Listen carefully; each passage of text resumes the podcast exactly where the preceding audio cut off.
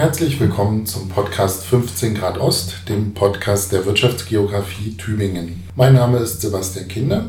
Und ich bin Jan-Peter Kosok. Ja, in unserem Podcast wollen wir in loser Folge immer wieder über Forschungsthemen an unserem Lehrstuhl, über aktuelle Geschehnisse in unserer Arbeitsgruppe und neue Projekte berichten. Und vielleicht fragt sich der eine oder andere, warum 15 Grad Ost? Nun, 15 Grad östlicher Länge ist der sogenannte Görlitzer Meridian. Das ist der östlichste Punkt Deutschlands und der regionale Schwerpunkt unserer Arbeitsgruppe liegt im östlichen Teil Europas. Also alles, was östlich von 15 Grad östlicher Länge sich befindet. Insofern beschäftigen wir uns hauptsächlich hier im Podcast mit solchen Themen, die sich in diesem Raum bewegen, im östlichen Teil Europas.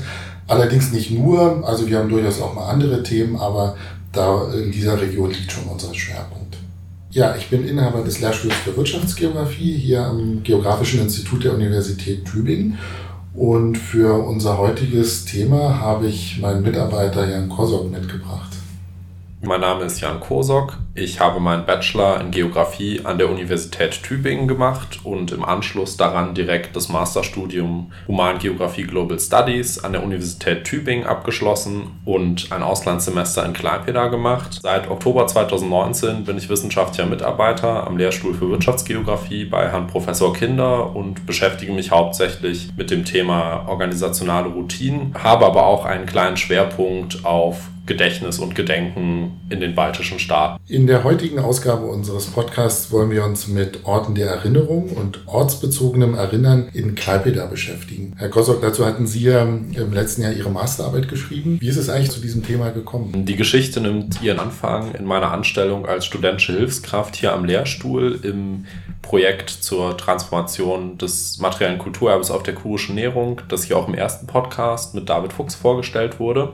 Ja, da war ich als studentische Hilfskraft angestellt und bin so eigentlich das erste Mal mit diesem Gebiet im ehemaligen nördlichen Ostpreußen in Berührung gekommen, habe dann entschieden, mein Auslandssemester an der Universität Klaipeda zu machen und das internationale Forschungsprojekt im Rahmen des Masterstudiums in einem Projekt, das ein Teil des Nährungsprojekts war, zu absolvieren. Und in Klaipeda fiel mir dann auf, dass scheinbar noch eine relativ lebendige Erinnerung mit den Relikten aus der Zeit von 1945 stattfindet in der Stadt und meine Befassung mit den Themen Kulturerbe, Erinnerung und so weiter im Rahmen des Nährungsprojekts hat mich dann dazu geführt, dass ich meine Masterarbeit zu diesem Thema anfertigte. Der ähm, zeitliche Hintergrund ist ja vor allem die Zeit vor 45 in Klaipeda und wie man heute äh, diese Zeit in der Stadt erinnert. Ich glaube, unseren Zuhörern ist vielleicht nicht allen ganz äh, bewusst sein, wo Klaipeda eigentlich liegt und was das für eine Stadt ist. Es ist ja eine Stadt im heutigen Litauen, die aber früher mal zu Ostpreußen gehörte, zumindest bis zum Ersten Weltkrieg. Also damals noch Memel hieß und dann nach dem Ersten Weltkrieg zunächst ja besonderen Status im Memelgebiet hat hatte, unter Verwaltung des Völkerbundes stand und dann schließlich auch schon vor dem Zweiten Weltkrieg für einige Jahre zu Litauen gehört hat. An dieser Stelle nochmal zur Geschichte, die ja den Kern dieser Arbeit bildet. 1252, nach der Eroberung der Stätte des heutigen Klaipeda befindlichen kurischen Burg durch den Deutschen Orden, wurde die Stadt gegründet als Hafenstadt und war eigentlich bis Anfang des 19. Jahrhunderts absolute Peripherie des Preußischen Reichs. Ja, da kann man vielleicht noch äh, darauf hinweisen, dass auch ganz in der Nähe das Dorf Nimmersatt sich befunden hat und jedes Schulkind im Deutschen Reich hat zumindest bis zum Ersten Weltkrieg diesen Spruch gelernt, Nimmersatt, wo das Reich sein Ende hat. Also es war wirklich der äußerste Rand Preußens, beziehungsweise dann bis zum Ersten Weltkrieg auch des Deutschen Reiches. Und dieser periphere Status wurde erst ein wenig aufgehoben, als im Rahmen der napoleonischen Kriege das preußische Königshaus aus Königsberg flüchten musste. Das ist diese Flucht der Königin Luise über die kurische Nährung, die auch schon im ersten Podcast zum Nährungsprojekt angesprochen wurde was dann dazu führte, dass Memel, also das damalige Memel, von 1807 bis 1808 Residenzstadt von Friedrich Wilhelm III. war, der da die provisorische preußische Hauptstadt hin verlegt hatte. Nach dem Ersten Weltkrieg kam der nächste große Bruch in der Stadtgeschichte Kleipedas, nämlich im Rahmen des Versailler Vertrags wurde das Memelgebiet, also der Teil Ostpreußens, der nördlich des Memelflusses liegt, abgetrennt und zuerst unter ein Mandat des Völkerbundes, das von Franzosen verwaltet wurde, gestellt und 1923 verleibte sich die junge Republik Litauen das Gebiet ein, weil sie einen Seehafen brauchte, der Zugang zur Ostsee garantierte. Jedoch behielt das Gebiet aufgrund seiner besonderen ethnischen Zusammensetzung Zusammensetzung. Also in dieser Zeit identifizierten sich die Mehrheit der Leute als Deutsch- oder Memelländer und nur eine Minderheit der Einwohner als Litauer. Ähm, ein Autonomiestatus, der im Grunde genommen bis 1939 andauerte, wo das Dritte Reich in seiner dann stärker werdenden aggressiven Expansionspolitik im März 1939 das Gebiet sich wieder einverleibt nach einem Ultimatum an die Republik Litauen. Klaipeda war dann als Memel bis 1944, 45 wieder Teil des Deutschen Reiches. Allerdings wurde durch die näher rückende Front 1944 die Bevölkerung evakuiert im Herbst und Anfang 1945 nahm die Rote Armee die Stadt ein. Einige Einwohner kehrten danach zurück. 1953 wurde ihnen jedoch die Möglichkeit zur Ausreise aus der Sowjetunion, zu der Klaipeda dann gehörte, gestattet und die überwiegende Mehrheit nahm dieses Angebot an. Ja, nach 1945 hat sich also unter diesen Gegebenheiten die Stadtgesellschaft von Klaipeda grundlegend verändert.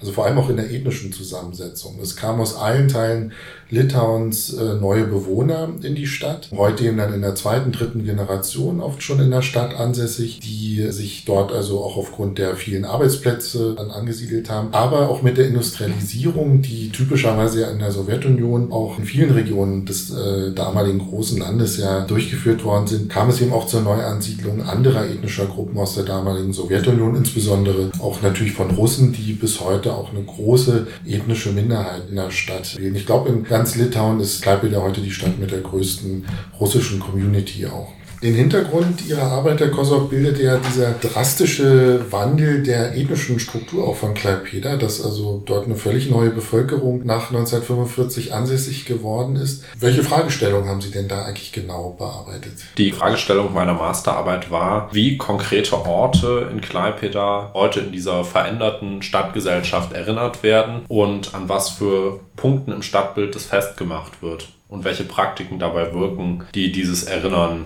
konstituieren. Natürlich ist es auch aus theoretischem Blickwinkel ein sehr spannendes Thema. Die Erinnerungsforschung spielt ja in der Geografie noch nicht so eine große Rolle. Erinnerungslandschaften sind erst seit relativ kurzer Zeit überhaupt ein Thema geworden. Ganz anders natürlich als in den Geschichtswissenschaften, wo wir ja schon seit vielen Jahren dort viele Forschungsarbeiten haben. Also dem Zusammenhang ist sicher als erster großer Vertreter äh, Pierre Morat zu nennen mit den Lieux de Mémoire, den Erinnerungsorten, was für Geografen wie uns vielleicht immer im ersten Moment etwas irritierend ist, weil wir immer an physische Orte äh, oft zuerst denken, gerade auch bei so einem Begriff wie Erinnerungsorte. Historiker meinen ja das aber eher im übertragenen Sinne, also auch Ereignis, Personen können Erinnerungsorte sein. Es müssen nicht nur rein physische Orte sein. Klassiker der kulturwissenschaftlichen Erinnerungsforschung sind das Forscherpaar Jan und Aleida Astmann, deren Theorie ich mich auch in meiner Masterarbeit bedient habe. Die beiden, die eigentlich aus der Literaturwissenschaft respektive Ägyptologie kommen, haben eine kulturelle Gedächtnistheorie aufgestellt, in der sie in das kommunikative und das kulturelle Gedächtnis unterscheiden. Das kommunikative Gedächtnis schließt dabei alle Formen der kommunikativ hergestellten kollektiven Gedächtnisse ein, also quasi durch Kommunikation zwischen Individuen, die gemeinsame Erinnerungen teilen, bildet sich ein gemeinsames Gedächtnis da dieses Gedächtnis an das Bewusstsein seiner Träger gebunden ist, hat es meist eine Haltbarkeitsdauer in Anführungszeichen von um die 75 Jahren, weil im Grunde genommen dann in der Regel die Augenzeugen oder die Personen, die ein bestimmtes erinnertes Ereignis selbst miterlebt haben, wegsterben und das Gedächtnis zum kulturellen Gedächtnis übergeht was eher durch Artefakte und Experten getragen wird. Zum einen eben durch irgendwelche Relikte aus vergangenen Zeiten, anhand derer Dinge erinnert werden können, oder aber auch durch Experten wie Historiker, ähm, Kulturmanager etc. pp, die eben äh, besondere Ereignisse erinnern und so in eine kollektive identitätsstiftende Erinnerung überführen.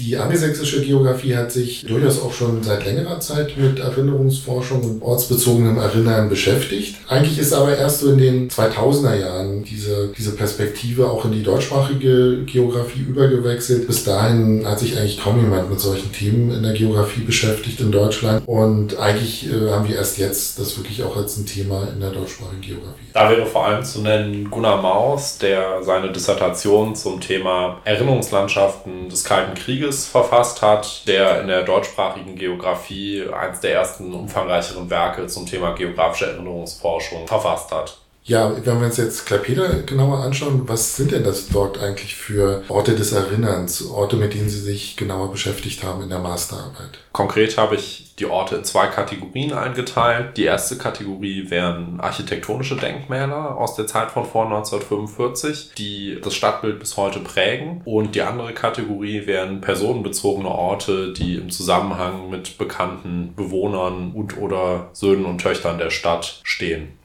Ja, wollen wir mit dem ersten Teil mal beginnen, also mit den Bauwerken, die wir also aus dieser Zeit vor 45 in Klaipeda heute noch finden, dann kann man da sicher so drei wesentliche Gruppen identifizieren. Also ein ganz einschneidendes Ereignis für die Stadtentwicklung von Klaipeda war der große Stadtbrand von 1854, wo die Innenstadt, die historische Innenstadt, größtenteils in Schutt und Asche fiel und ein großer Wiederaufbau dann in den folgenden Jahren einsetzte. Das heißt, die heutige Altstadt von von Klaipeda stammt im Wesentlichen aus der Zeit nach 1854. Ebenso entstanden auch die meisten Kirchenbauten in der Zeit, von denen allerdings die wenigsten bedingt durch den Zweiten Weltkrieg äh, heute noch erhalten sind.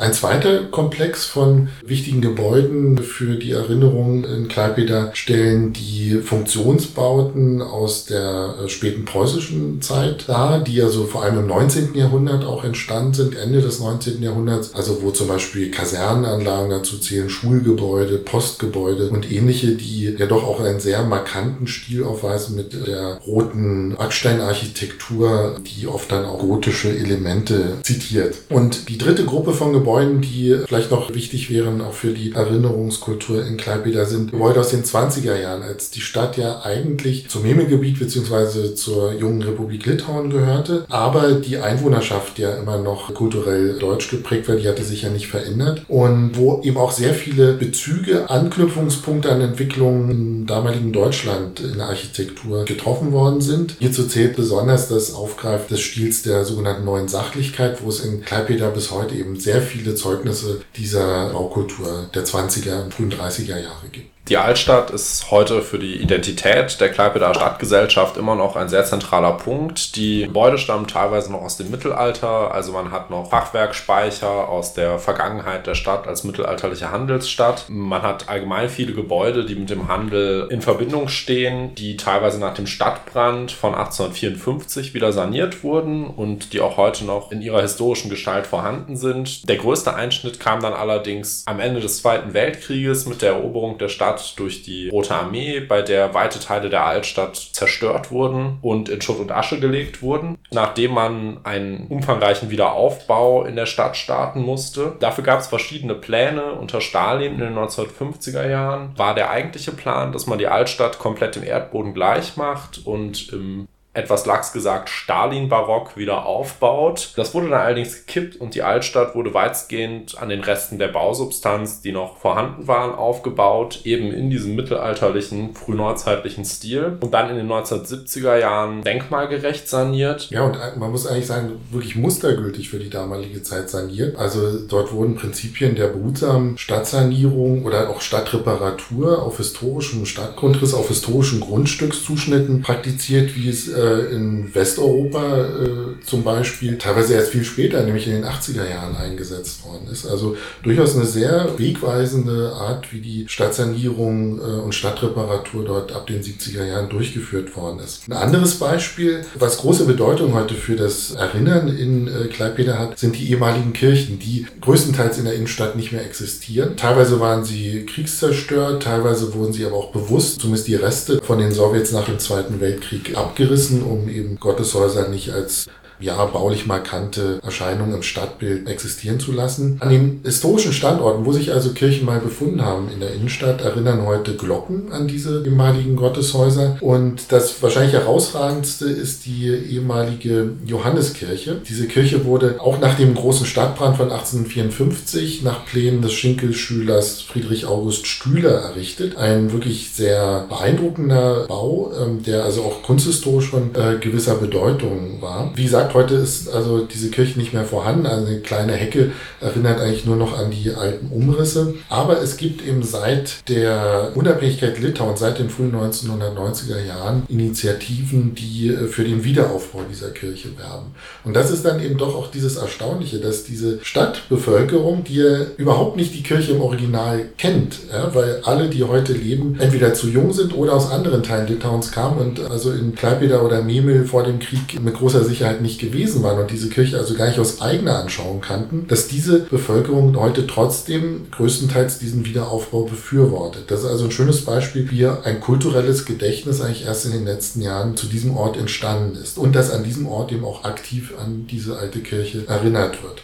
Das Ganze ist inzwischen so weit gediehen, dass sogar der litauische Seimas, also das Parlament von Litauen, den Wiederaufbau zu einem nationalen Projekt erklärt hat. Und damit stehen sehr wahrscheinlich auch die Mittel in den nächsten Jahren zur Verfügung, dass der Wiederaufbau dann höchstwahrscheinlich wirklich bewerkstelligt werden kann. Es gibt allerdings auch kritische Stimmen zur Sanierung der Kirche, die allerdings nicht, wie man jetzt vermuten könnte, irgendwie auf historischen Argumenten fußen, sondern hauptsächlich, dass Klaipeda, das ja in der Sowjetzeit eigentlich überhaupt keine Gotteshäuser hatte, also erst in den späten 80ern ist illegal eine Kirche gebaut worden und dann auch nur in Teilen, die dann zeitweise ein Konzertsaal war, dass diese Stadt im Grunde genommen nach der Unabhängigkeit im Norden und im Süden, also in den heutigen eigentlich größeren Wohnvierteln zwei monumentale Kirchenbauten, die aus finanziellen Gründen beide nicht fertiggestellt sind, haben und dass einige Einwohner befürchten, dass eben jetzt auch mit der Rekonstruktion der Johanneskirche eine große Baustelle in die Altstadt kommt, die über Jahre sich hinzieht und die nicht wirklich fertig wird.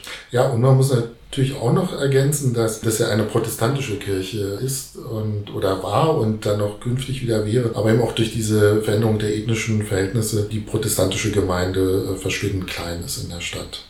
Neben der Altstadt und den Kirchen ist ebenfalls sehr markant im Stadtbild zu erkennen die preußische Funktionsarchitektur, die hauptsächlich aus dem 19. Jahrhundert stammt. Besonders prominent ist hier zum einen das alte Postamt, das 1834 fertiggestellt wurde und das auch heute noch die Post in Klaipeda beherbergt und mehrfach saniert wurde. Aber auch die Kaserne im Norden der Stadt ist zu nennen, die in der Sowjetzeit als Kaserne fortgenutzt wurde durch die Rote Armee und dann nach dem Ende der Sowjetunion grundlegend saniert wurde wurde und heute die Universität Klaipeda beherbergt. Zur Universität gehört ebenfalls das ehemalige königlich-preußische Lehrerseminar der Stadt, das Ende des 19. Jahrhunderts ein neues Backsteingebäude erhielt und das heute ganz interessant konkurrierende Erinnerungskulturen in der Stadt zeigt. Nämlich zum einen wurde in den 2000er Jahren der deutsche Schriftzug Königliches Lehrerseminar an der Fassade wiederhergestellt in Frakturschrift. Gleichzeitig soll auch noch der preußische Adler, der früher darüber thronte und in der Sowjet Sowjetunion abgeschlagen wurde, restauriert werden. Tatsächlich kann man den ja auch immer noch ganz gut erkennen, auch wenn er teilweise abgeschlagen ist. Genau, also die Silhouette kann man heute noch erkennen. Zum anderen ist dieses Gebäude aber auch in anderer Weise wichtig für die Erinnerungslandschaft, weil in den 1920er Jahren Adolfas Ramanauskas, litauischer Partisan im Zweiten Weltkrieg, der durchaus auch nicht unumstritten ist, aber der in Litauen heute eine sehr wichtige Figur der Erinnerung ist, studiert hat und man da im Grunde genommen so ein Spannungsfeld erkennen kann, zwischen einer Litauisierung der Geschichte, aber eben auch der Rückbesinnung auf dieses preußische Erbe, das eben bewusst wiederhergestellt wird und bewusst auch wieder in den Fokus gerückt wird. Und der dritte Komplex von Gebäuden, die ortsbildprägend, stadtbildprägend sind, stammen ja aus den 20er, 30er Jahren, sind so dieser Stilrichtung der neuen Sachlichkeit zuzuordnen. In Litauen bezeichnet man das dann etwas verfälschend dann auch gern als Bauhaus, ähm, was ja doch nochmal ein bisschen was anderes ist. Aber ähm, gerade so für die Stadterweiterungsgebiete äh, ist es eine sehr kennzeichnende, typische Bebauung. Sowohl Wohnhäuser als auch Funktionsbauten wie Gymnasien, zum Beispiel Schulen oder auch ein ehemaliges Redaktionsgebäude waren in diesem Stil errichtet worden. Bis heute wird diese Stilrichtung, werden diese Gebäude noch nicht so in dem Maße wertgeschätzt, wie das vielleicht bei uns in Deutschland ist. Aber es gibt durchaus erste Ansätze. Also so hat zum Beispiel das Goethe-Institut gemeinsam mit äh, Schülern eine Route entwickelt zu einzelnen äh, Beispielen dieser neuen Sachlichkeit in Klaipeda, was heute tatsächlich auch übers Internet als touristische Route genutzt werden kann. Aber insgesamt muss man sagen, ist das noch nicht sehr stark im kulturellen Gedächtnis der Stadt verankert. Ähm, dort gibt es allenfalls erste Ansätze.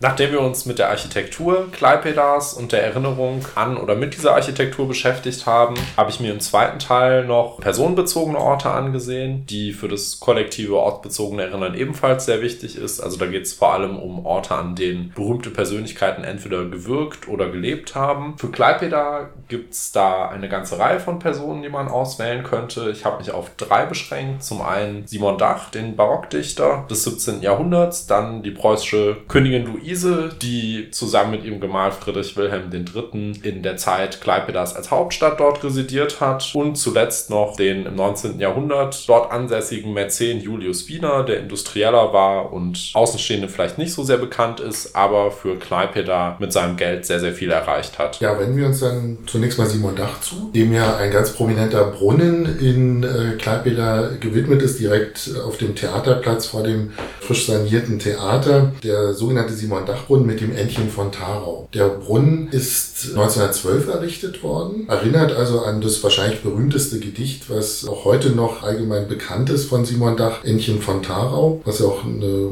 bekannte Vertonung erfahren hat. Und äh, dieser Brunnen wurde dann irgendwann in der Zeit des Nationalsozialismus abgebaut. So ganz sind die Umstände bis heute nicht geklärt. Und interessant ist dann, dass aber schon äh, in der Sowjetzeit, nämlich Ende der 80er Jahre, als unter Gorbatschow sich die Politik allmählich lockerte, eine eigentlich ja geschlossenen Stadt Klaipeda Initiativen auch von außen ähm, aufkamen, diesen Brunnen wieder zu errichten. Wie Herr Kindler gerade schon erwähnt hat, war Klaipeda bis Ende der 1980er Jahre für Ausländer Sperrgebiet. Also es konnten keine Nicht-Sowjetbürger nach Klaipeda kommen. Ende der 80er Jahre wurde das dann gelockert, weshalb eben erste ehemalige Memelländer auch wieder in ihre ehemalige Heimat zurückkehrten. Besonders zu nennen ist hier Heinz Radziwill, der aus Deutschland angereist kam und sich mit dem Redakteur der Klaipeda Lokalzeitung Antanas Stanevicius befreundete und die dann gemeinsam den Plan aufstellten, Projekten, den Simon Dachbrunnen wieder zu errichten und eben auf diesem Theaterplatz eine neue Landmarke für die Identität der Stadt zu schaffen. Denn auf dem Theaterplatz hatten viele Demonstrationen der litauischen Unabhängigkeitsbewegung Sajudis stattgefunden, die teilweise auch explizit die Rückkehr zu diesen alten Symbolen forderte und die eben für eine prominente Landmarke auf diesem so wichtigen Ort für sie war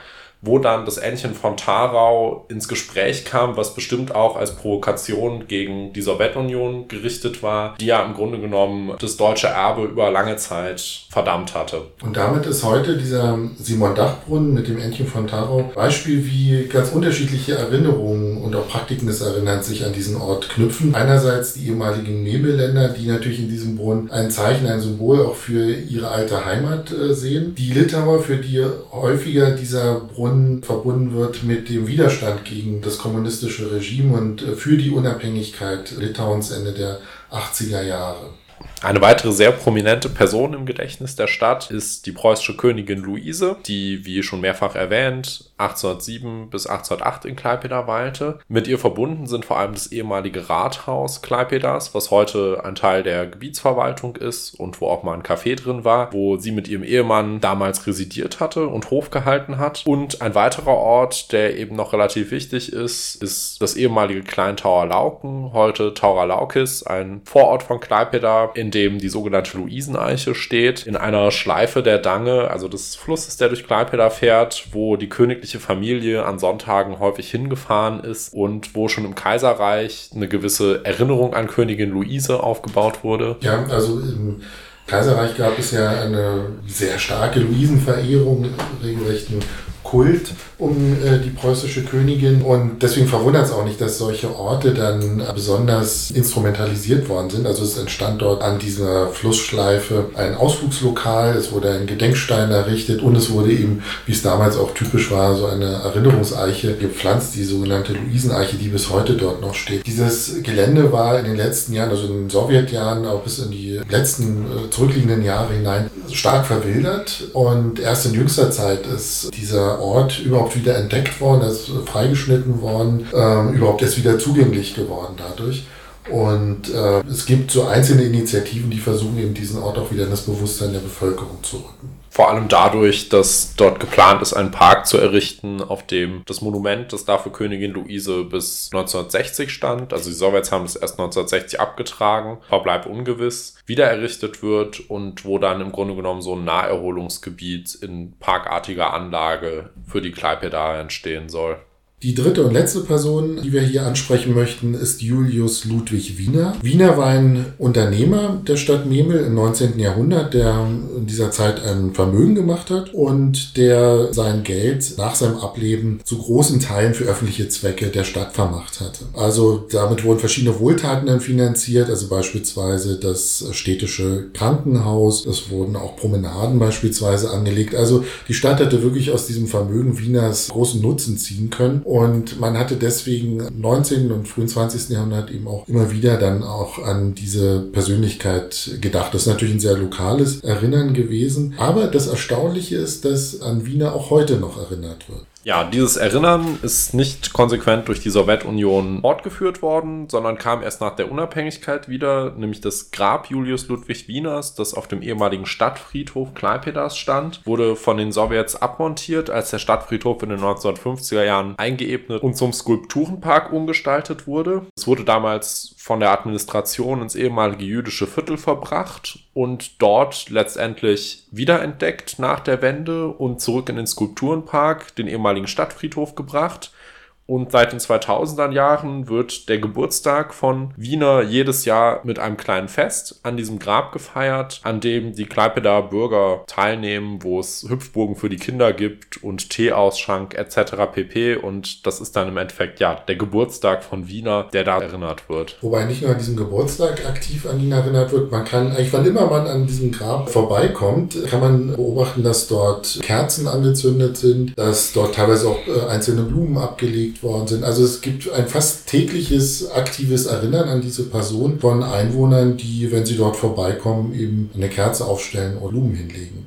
Damit kommen wir auch so langsam zum Schluss uns und oder zum Fazit unseres heutigen Podcasts. Zunächst ist sicher mal festzustellen, dass ähm, ein Großteil der Orte des Erinnerns aus der Zeit vor 45 heute nicht mehr wirklich relevant sind in der Stadtgesellschaft, dass sie entweder verloren gegangen sind oder einfach nicht mehr aktiv erinnert werden. Und dennoch ist es spannend zu beobachten, dass es ein ausgeprägtes Bewusstsein in der Stadtgesellschaft gibt, das an die Vergangenheit der Stadt anknüpft. Und das trotz dieses ethnischen Wandels nach 1945 in der Stadt und auch trotz des politischen Drucks, der während der Sowjetzeit äh, auf die Stadtgesellschaft eingewirkt hat. Am Ende der Sowjetunion kam es typischerweise in den Nachfolgestaaten zu einer Renationalisierung öffentlicher Plätze, die an die vorsowjetische Geschichte anknüpfen sollte. In Klaipeda hatte man da verstärkt das Problem, dass die Stadt eben nur eine ganz kurze Periode zu Litauen gehörte und man deshalb nicht auf litauische Symbole aus der Vorkriegszeit zurückgreifen konnte und deshalb die preußischen Erinnerungsorte einen gewissen Anknüpfungspunkt für die Unabhängigkeitsbewegung gebildet haben. Zum einen natürlich als Antithese zur Sowjetunion, zum anderen aber auch mein Ausgangspunkt zu bilden, die vorsowjetische Geschichte zu erinnern, woraus dann allerdings im weiteren Verlauf meistens eher Erinnerungen an die Zeit der Unabhängigkeit entstanden und die preußische Erinnerung ein bisschen in den Hintergrund trat nach einigen Jahren. Ja, man hat fast den Eindruck, dass diese preußischen Erinnerungsorte mehr so ein Vehikel waren, um dann ganz andere Erinnerungen auch zu transportieren und darüber dann auch eine Neutralisierung dieser ursprünglich deutschen, preußischen Orte stattgefunden haben. Es gibt natürlich dann noch, wie wir gesehen haben, andere Orte des Erinnerns, die erst in jüngster Zeit, in den letzten 20 Jahren, wiederentdeckt worden sind oder aktiv wiederhergestellt werden, wie der Bereich rund um die Luiseneiche zum Beispiel oder auch das erst allmählich erstarkende Bewusstsein über die zahlreichen Beispiele der neuen Sachlichkeit, dieser Architekturrichtung der 20er Jahre in der Stadt. Bei diesen Erinnerungen oder Erinnerungsorten hat man oft den Eindruck, dass es hier stärker aber darum geht, Klaipeda als anders im Vergleich zum Rest Litauens zu konstruieren, dass man die Stadt eben westlicher, europäischer darstellen will. Also dass Anknüpfungspunkte an Entwicklungspfade Mitteleuropas, wie mit der neuen Sachlichkeit der 20er Jahre hergestellt werden sollen. Oder gerade eben auch diese Erinnerung an Luise, dass man eben hervor oder herausstellen möchte, dass die Stadt eben auch eine gewisse Zeit als preußische Hauptstadt fungierte und damit eher mitteleuropäisch verankert war und nicht Osteuropa. Von den Einwohnern wird Klaipeda häufig auch auch als Litauens Tor zum Westen stilisiert, worein eben diese Erinnerungen an diese eher westlichen Entwicklungspfade natürlich sehr gut reinpassen. Damit äh, sind wir eigentlich bei so einer ganz offenkundigen Quintessenz, die Sie ja auch in der Masterarbeit herausgearbeitet haben, dass natürlich Orte des Erinnerns immer auch konstruierte Orte sind, äh, wo auch bestimmte Intentionen daran geknüpft sind. Und Klaipeda bietet da eben wirklich ein bisher kaum beachtetes Beispiel, wo man sehr schön solche Orte des Erinnerns und die damit verbundenen Praktiken und die vor allem dahinterliegenden Intentionen und Akteure analysieren kann. Wer es Lust bekommen hat, sich das Ganze mal selbst anzuschauen, dem empfehlen wir wärmstens mal nach Klaipeda zu fahren. Man erreicht das super mit der Fähre von Kiel aus und es lohnt sich wirklich, weil diese Gegend ist auch für Geografen natürlich hochinteressant und ein Besuch dort ist auf jeden Fall sehr zu empfehlen. Ansonsten, wer noch mal ein bisschen genauer zu dem Thema unseres heutigen Podcasts nachlesen möchte, in Kürze wird also auch ein Paper von uns beiden erscheinen in der Zeitschrift Osteuropa.